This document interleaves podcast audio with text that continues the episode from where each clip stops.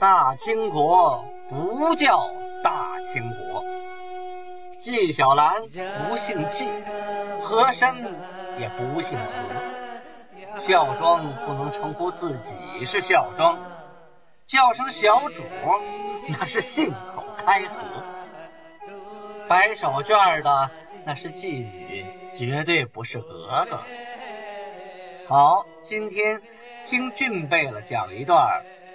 清通鉴。上文书说到啊，明朝正在四处征兵，加紧准备，要一举拿下建州。除了从辽东这边过去的三路人马之外啊，明朝啊还准备从朝鲜啊借一部分兵马，跟明朝的部队啊合在一起，从南边攻打建州，这样就组成了四路大军。下面说一下明游击将军邱坦置于朝鲜边关的一纸文书，啊，主要是发兵驻剿的。书里说呀，说努尔哈赤向来在抚顺呢是互市交易的，忽然呢于四月十日假称入市，啊，袭破抚顺城。等我们明朝的官军呢从四处赶来的时候啊，努尔哈赤就跑了，我们就追，结果呢又上了当。全军覆没呀！皇帝呢，命我们赶紧啊商量如何征讨，同时呢，发兵一十四万，已经陆续出关了，是出山海关了，准备来进剿了。我呢是奉府院的明文，与贵国王操练兵马七千，以备合剿。意思是说呀，就是朝鲜你也出七千人，然后和我们和我这边的部队联合在一起。我们从这边出发，啊，请国王啊早日做准备。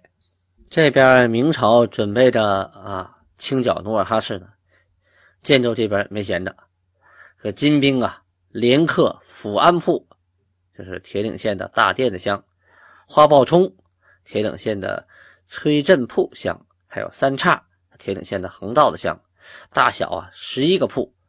二十日呢。又去招抚崔三屯这个屯啊，周围有四个铺子啊，居民他们不服啊，你招我我不服，怎么办呢？打呀！就派了大军过去了，打完了，嗯，都服了。金兵啊，就在那儿安营扎寨，住了六天啊，吃吃喝喝啊，犒赏三军呢，把所得的人呐、畜啊，都给均分了啊。你投降的，你主动过来的还好说，被打服的，你算俘虏了。那我就给你分了，当奴才了啊！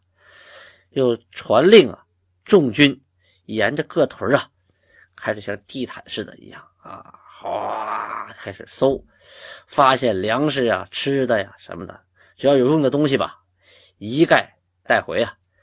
事儿办完了，凯旋而归啊。那个时候，女真人为什么愿意打仗啊？他打仗有好处啊，因为他抢地盘不说，他还能抢人、抢牲口。啊，抢东西，每打一仗啊，自己家都变得富裕，这才愿意打仗。你说越打越穷，谁愿意打呀？辽东经略杨镐啊，刚出山海关，就听说怎么着，又有三个铺陷落了，马上一纸飞书啊，直奔京城，请皇上下旨啊，派大军一举剿灭努尔哈赤。明朝那边备战，咱先不提啊。话说回到努尔哈赤这边，他亲自率领诸王大臣统兵入鸭湖关，辽宁省新宾啊夹河乡三道关那个地方。第二天呢，就准备攻打清河铺。这清河铺啊，在本溪县清河城乡。清河铺的地势啊，十分险要，易守难攻啊。它这个城啊，四面啊。它是建在山顶上，四面啊都是陡坡啊，只有一条小路啊能通抚顺，就很不好打。这个守城的官兵啊，原来就有五千二百五十人啊，人可不少啊，这城也不小。后来呢，还派遣了游击张佩啊，率领兵三千来帮忙。金兵到了城下呀，那是旌旗招展，人山人海呀。整个把这个城围个水泄不通，当天晚上啊，这个城里的军官们就召开了紧急的军事会议。张佩啊，他就提出来，我们趁敌不备，当天晚上打他个措手不及啊！我们直接冲出去。当时还有个小将叫林云成，也主动请战，说末将愿当先锋。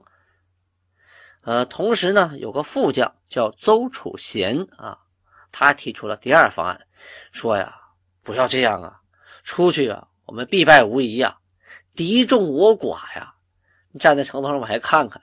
人家人数太多了，我们这还不足一万人呢，而且还得有人留着守城。这出去以后，就是羊入虎口啊。我们不如固守待援啊！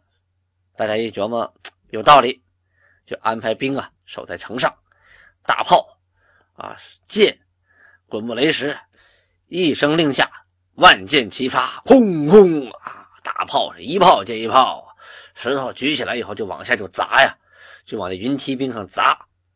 这个金军呢，他们啊不躲箭的锋芒啊，也不怕你炮打。他们怎么前进呢？他们有一种木战车啊，这是努尔哈赤惯用的木战车，就是大前面是大木板，厚厚的啊松木板，一层一层一层，好几层，两边有轮子，后边有两个杆子，人扶着往前推，中间能藏啊十多个。甚至大的能几十个士兵躲在这个板子后边，你这个箭射到板子上啊，什么事没有，你射不过来。炮呢，你打到上边啊，打到前边崩起来的石头啊和什么什么东西啊，这个战车的毁坏力也不大，除非你这炮特别准啊，一炮打车上，那车有可能被打碎了。他基本上你也不可能那么准，是吧？所以呢，这些人就推着战车就向城墙底下靠近，靠近城墙了，城墙上边开始扔大石头，开始往下射箭。射火箭啊，扔些硬东西就砸你这些兵。那兵啊，靠在城墙根底下呀，他也不架梯子，他支起几张大的牛皮，几个人啊，用手撑着好几层的牛皮。一个箭呢，射射穿一层牛皮呀，你第二层牛皮有可能你就射不穿了啊。还有第三层啊，就他举的人呢，躲在这个牛皮底下，拿那个镐啊、刨根啊啊，还有铁锹啊、铁锨呢，开始挖。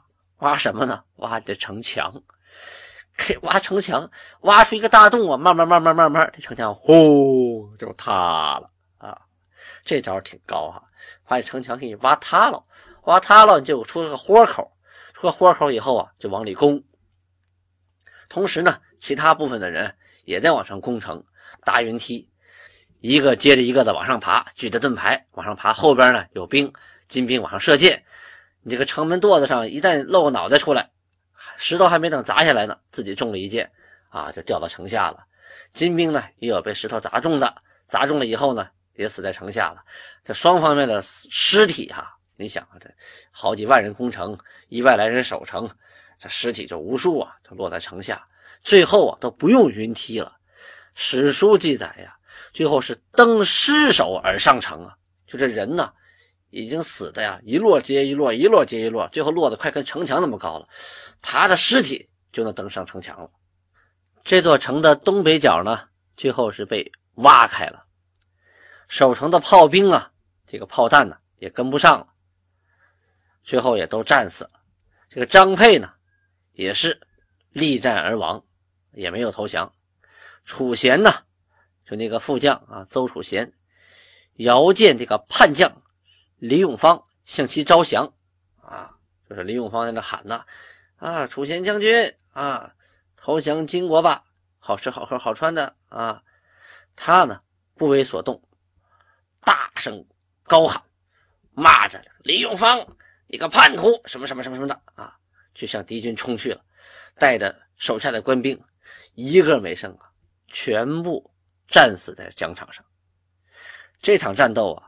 清河的军民呢，最后统计说死了一万多人，因为这场战争啊十分的惨烈啊，有不少的史书对其都有记载，《明记北略》《明史记事》《本末补遗》，还有《明史》，还有《清太祖武皇帝实录》，都记载说这个杀了万余众啊，就说杀了一万多人啊。朝鲜的《光海军日记》啊，就说呀。军民共死伤五万余人啊！这五万人呢，有死有伤啊，也有的被俘虏的，有被杀的。但是据《三朝辽氏实录》啊记载说，清河铺城中啊，仅有五百余户，就说这个大部分都是兵，老百姓就五百多户，加上守军呢，就八千多人，所以呢，被杀的军民呢，就应该是一万多人。说白了，连老百姓带当兵的，基本是一个没剩啊。屠城了，全杀光了，因为他们抵抗的十分顽强，所以呢，努尔哈赤这边的部队啊，伤亡也是十分惨重。在那个时期啊，往往遇到这种顽强的抵抗啊，结果常常是以屠城为代价，就是你投降了啊，我一个不杀；你要是不投降，我就一个也不剩。当时的一堵墙啊，这个地名。在本溪县北店子乡马城子村，还有碱厂，本溪县的碱厂铺乡，这两个城啊的官民、当官的，还有兵，还有民，听说清河，哎呦，都被打下来了。那么多兵，那么难打的城，都陷落了。别了，别在这守着了，皆弃城而逃啊！就是不要了，全跑了。金兵到了，一看，嘿，空城一座，一人没有。就开始搜吧，啊，找到粮食，嗯，好，带回去吧。等于是这场战斗啊，一口气拿下了三个城啊，那两个城呢就没用怎么打，就吓跑了。当时明朝的援兵啊都在数百里以外，啊，参将贺世贤主动的从爱媛呢，就是带兵驰援。史书记载啊，当时他也杀了金军啊一百五十四人。就是说，在路上啊，遇到这个小股的金军部队啊，他也打，啊，杀了一百五十四个。等追到了清河呀，啊，发现清河已经是人家了，整个辽东地区都为之所震呐。明朝那边什么情况呢？是明廷啊，已经调山海关、保定、铁岭、大同、广宁、开原啊，所有的兵啊，已经调集他们了，已经下了调令了。可这些兵啊还没凑齐呢啊！这个时候呢，皇帝也赐给杨镐尚方宝剑。这个尚方宝剑呢，啊，明朝时候有，清朝是没有这东西了哈。那尚方宝剑它的威力有多大呢？它能斩总兵以下官啊，也不是说谁谁都能砍的哈，是总兵以下的官员啊。如果他犯错了，你不用向上汇报，拿这个剑就可以杀了他。这个杨镐啊，斩了清河的逃将陈大道啊，因为这清河啊有逃出来的将军，没有在那战斗到死的，直接被他拿这个尚方宝剑就给砍了。然后他就开始组织部队，到了冬天啊，四面八方的援兵才开始聚集到一起。咱们再说说朝鲜这边的部队啊，开始啊，万历帝颁给朝鲜的赤玉啊，让他练兵。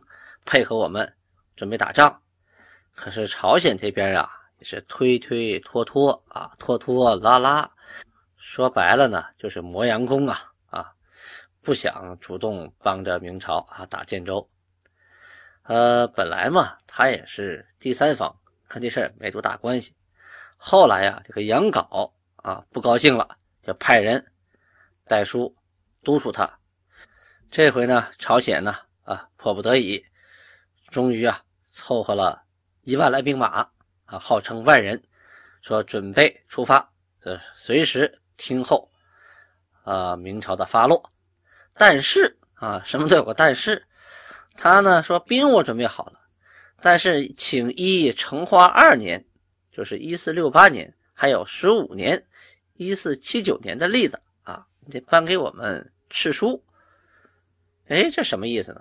就是说呀，在成化二年和成化十五年的时候啊，呃，朝鲜曾经派兵协助明朝啊攻打过建州的女真。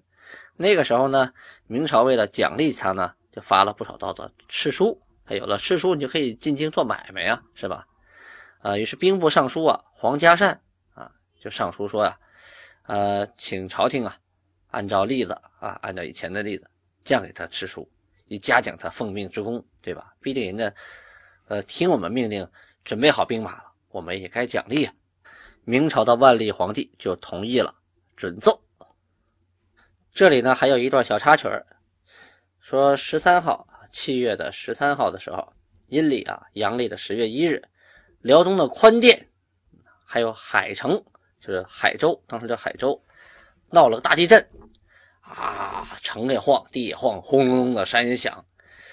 当时的这个守军呢，没以为是地震，以为是这个。建州的兵马过来了，哎呀，还是赶紧的就张罗着守城啊，严防死守啊！这兵建州兵打过来了，山摇地动啊，太可怕！来多少人呢？我们守，我们准备战斗，忙活了一溜十三招啊，一人没来，哈，感情是闹地震，虚惊一场啊！这是风声鹤唳，草木皆兵啊！九月初四日啊，档案记载说金国呀。就到秋天了啊，得去割稻子了。嗯，去割稻子呢，到浑河的南岸啊，有水稻田啊，去割稻。这正在地里干活呢，这个明朝的部队哗就上来了，追杀这些人，当时就杀了七十多人呢。这金兵得到信儿了，过来追，已经来不及了，人都跑光了。哎呀，遍地是死尸啊！努尔哈赤与众贝勒大臣呐，就商量这件事儿。说今天呢，我们跟民国已经结仇为敌了啊！我国呢，居处啊与敌相远，就是跟他们啊前线比较远啊，比边疆比较远。我们东边的那个军事啊啊路途更远，发生什么兵情的时候啊，骑马往那边赶，累得够呛不说，还耽误事儿。从今往后呢，我们在牧马啊，不往远走了。就在我们附近、周边能照顾的地方。同时呢，在靠近民国界藩处，就是辽宁省抚顺市李家乡境内的铁背山啊，现在还有这地方。前文书我们讲过，努尔哈赤曾经两次攻打过界藩寨啊。这回呢，他主动提出在界藩筑城啊，要建一座大城。这有什么作用呢？它有一个战略的目的啊，这个地方离抚顺最近啊，可以守住我们边疆，就等于边寨第一城。后来啊，他还曾经把都城迁到过界藩寨，就是铁背山。当时呢，商量好了，也选好了地方了，开始收集木材呀、石料啊，这个建成用的东西啊。可是因为天气啊。逐渐的变得越来越寒冷，这件事情呢，就暂时停止啊，等开春暖和了再说。九月二十五日记载，金兵五千骑啊，就是五千人加上五千匹马呀，从抚顺关，因为这抚顺关呢已经被打下来了啊，已经被毁了，所以呢只剩个地名了，没有任何实际意义。对于金兵来说，如入无人之境了啊。从抚顺关进来以后，直奔惠安铺啊，就是抚顺市的东北方向这个地方，把惠安铺以及周围的百姓就要带回到建州，遇到了顽强的抵抗，这是建州部队所没有想到的。但是顽强的抵抗带来的就是残忍的杀戮啊！啊，有的村民被带到抚顺啊，他们一看抚顺都毁成这个样子了啊，这村民当时又反了，当场啊。在抚顺关啊，就有三百多个屯民直接被砍了头了，就留一个，把耳朵割掉了。割掉了耳朵之后，让他带着一纸文书啊，带回给明朝部队，说：若以我为非礼，可约定战期，出兵或十日或半月，攻城决战；若以我为合理，可纳金帛以图息事，而大国乃行盗窃。袭杀我农夫一百，吾将杀农夫一千。且鲁国能于城内夜农乎？遂回兵。这话说的可挺狠的，什么意思？就是说你要以为我啊不讲道理，行啊，咱俩约个时间，约个地方出去单挑。意思是说，哎，约好地方，不管是十天半个月的，咱们就攻城吧，战斗吧。你要躲在城里，我就打你；你出来，咱们也可以对掐。反正是不服。你要是认为我啊靠谱，这事办的合理，那你就把啊财产啊金帛好东西给我送来点这事儿就算完了。哎，就是你赔钱了事。你们这么大个国家啊，也偷东西，而且杀我农夫一百多。以后你记住，你杀我一百农夫，我杀你一千农夫，我就不信你们这么大个国，所有的农民都在城里头种地。嗯，这篇文书写的可是够狠呐，纯属于挑衅，就是不服。因为前一段，这个明朝把他们那个浑河南岸的农夫啊杀掉了近百啊，所以呢，这是一个报复行为。你杀我一百，我杀你一千，咱们看着办。看是你的农民多还是我的农民多，我就不信你这么大国家，你都跑到城里种地去，哎，那你就养不活你自己了。咱们走着瞧啊，看谁能玩过谁。当时啊，这个明朝啊，辽东经略杨镐啊，也马上派兵，派兵去驰援这个地方啊，驰援惠安铺。但是等你到了，黄瓜菜都凉了。确实啊，那个时候没有高铁啊。啊，你也没有高速公路是吧？你骑个马，有的部队还得跑，大炮还得推。等你到地方，那可不黄瓜菜都凉了，人家都走光了，满地都是人脑袋呀，其状惨不忍睹啊！后来呀，有人献计啊，说我们应该跟北关是在哪儿啊？叶河联合攻打努尔哈赤啊，我们南北夹击，这样比较好。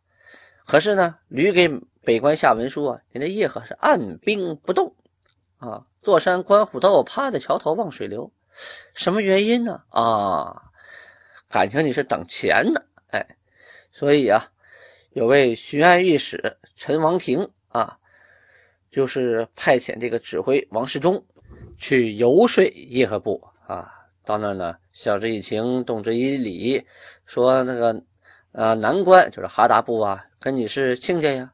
有亲戚都被努尔哈赤灭了，咱们两方啊联手，这才有胜算呢，对吧？对你也是有好处的，而且你立了功，明朝老大哥这边也自然会表彰你呀。后来呀，在十一月的时候，锦石台啊，就是叶赫部的锦石台，还真派兵打下了努尔哈赤的一个寨子。打完之后啊，就派他的儿子德里格尔跑到明廷去邀功去了。你看，你看。我出兵了，我打下努尔哈赤一个寨子，啊！明廷一看，赏，这个表现不错啊，赏了银子两千两，啊，彩缎二十表里。明廷这边正在紧急的调动兵员，增发粮饷。北边的叶赫呢，也蠢蠢欲动啊，过来帮助明廷南北夹击。努尔哈赤刚刚建立起来的后金汗国，现在是腹背受敌。危机四伏。好，听众朋友们，感谢您的聆听啊！今天的播讲到此结束，希望您能将本条语音转发到您的朋友圈哦。谢谢，阿姆布拉巴尼哈。